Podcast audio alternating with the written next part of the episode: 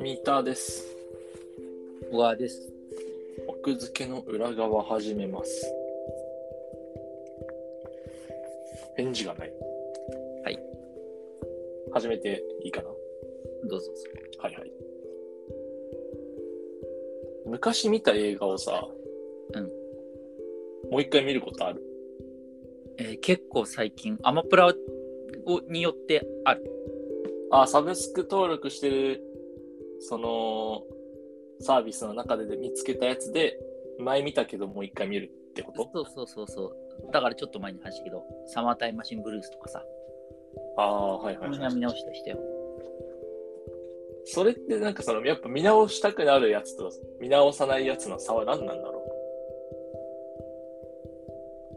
え自ー、分が好きだったとか。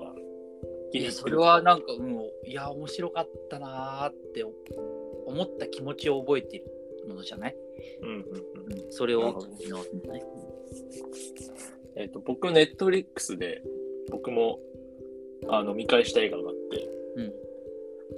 メッセージって映画、見たことあるいや、わかんない。ちょっと前、これいつだっけな ?2016、7年か。えー、の、もともと早川から出てる、うんえっ、と、あなたの人生の物語っていう小説が、短編小説があって、うんうん。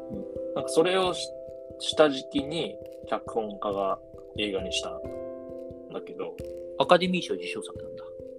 受賞してたかななんか結構話題にはなってたような気がする。うんうんうん。えー、なんか面白そうだね。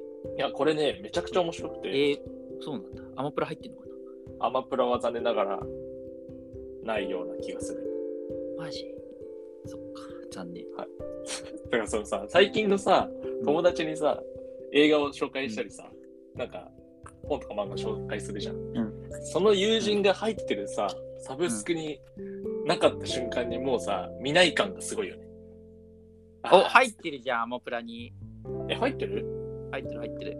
入ってたか見よ失礼。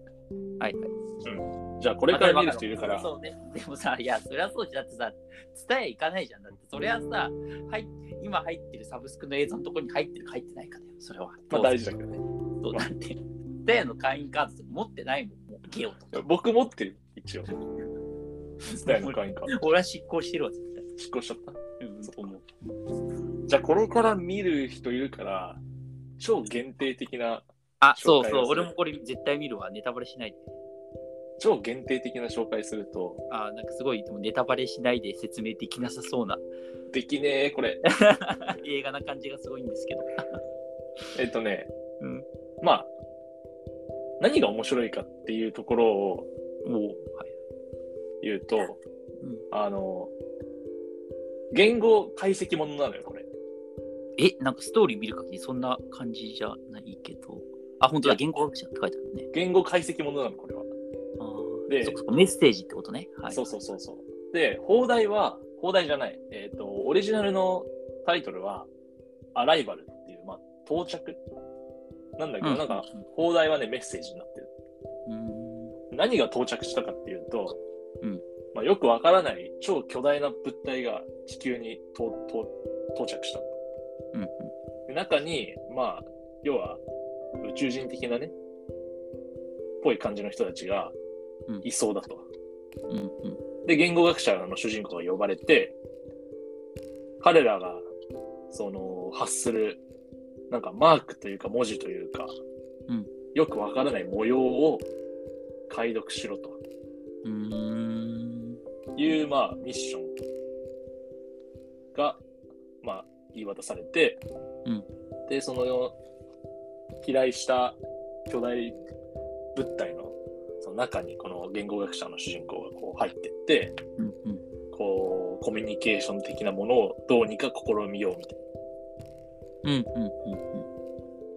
で、まあ、言語学者だけだとちょっと、あれなんで、なんかいろんな各領域の学者さんたちがこう、ちょっと集められて、うん。うん。解析チームみたいな感じで、ちょっと、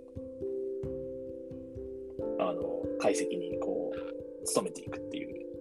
うん。うん。うん。うん。で、その、よくさ、昔から言語学、なんだ、認知心理とか、なんかそういう方面でよく言われてるさ、その、我々が思考するときにうん、言語に影響を受けてるっていう。例えばだから、日本語で、日本語話者がはいはい。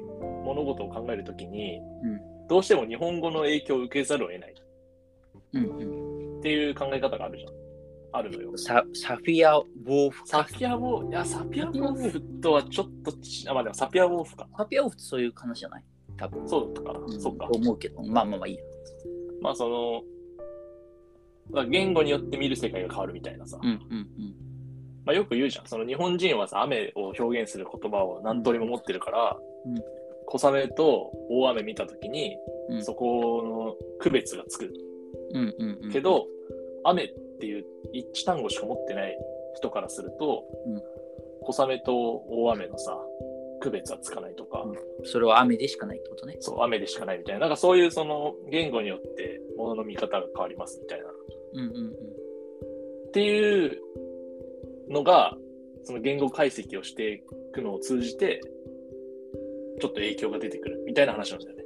めちゃめちゃ面白そうじゃん、それ。いや、これね、これおもろいの、本当に。 えー、絶対見るわ、それ。なんか知らなかったのが悲しいぐらい、それは面白そうだな、めちゃめちゃ。そう。うんっていう、ちょっと、これから見る人いるから、もうこれ以上言えないわ。いや、もうね、あの、これ今の説明で見る人は見るんじゃない引っかかる人はもそう。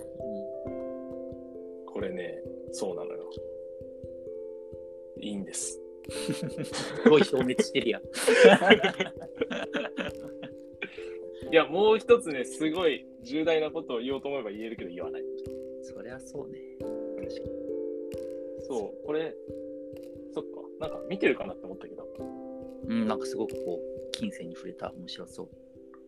で、一応僕、この映画見た後、うんこれも早川のね、オリジナルもね、買ったんだよね。ああ、小説ってことそうそう、あなたの人生の物語っていう。うん。これ自体は、結構古くて、早川文庫自体が2003年の9月30日発行。うんうん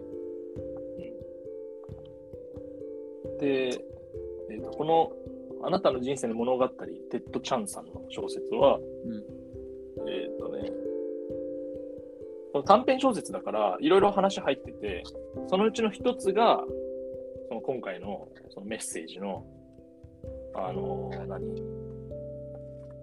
下敷きの、てかまあ原作になまあっでてて、も、聞いてる限り原作っていうより原案レベルなんじゃないのいや、でもね、結構同じなのその地球にやってきたエイリアンとのコンタクトを担当した言語学者ルイーズは、全く異なる言語を理解するにつれ、驚くべき運命に巻き込まれていく。っていうのが、その、あなたの人生の物語の文庫本のカバーのところに書いてあるからね。うん。だからまあ、その、大筋は多分、同じよ。うんうん。なるほどね。うんで、このテッドチャンスは僕全然知らなかったし、今もそんな知ってるわけではないんだけど、うん結構なんか世界のヒューゴ賞とかなんか、世界の文学賞を取ってる人みたい。 SF 作家ってこと SF だね。